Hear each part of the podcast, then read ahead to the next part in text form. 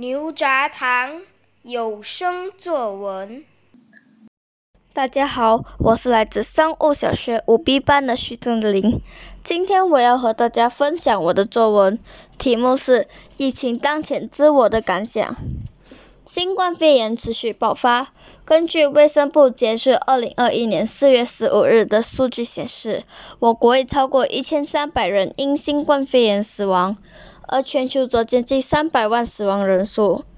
每一天，我们可通过电视广告、电台广播、路边告示牌、学校等看到或听到如何做好防护措施。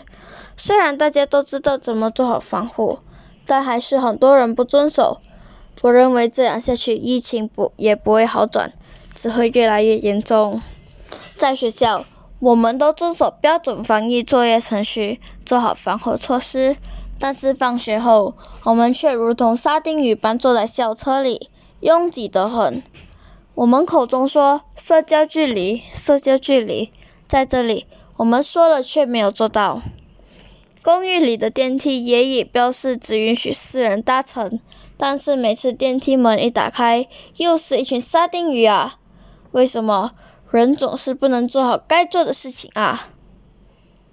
偶尔周末我会下来咖啡室打包食物，咖啡室里坐满了人，许多顾客在食物还没来时就把口罩摘下来，不止没有戴口罩，还在那不停的说话。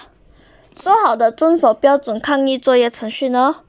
总的来说，我觉得人们都应该自律的做好防护，避免疫情持续暴增。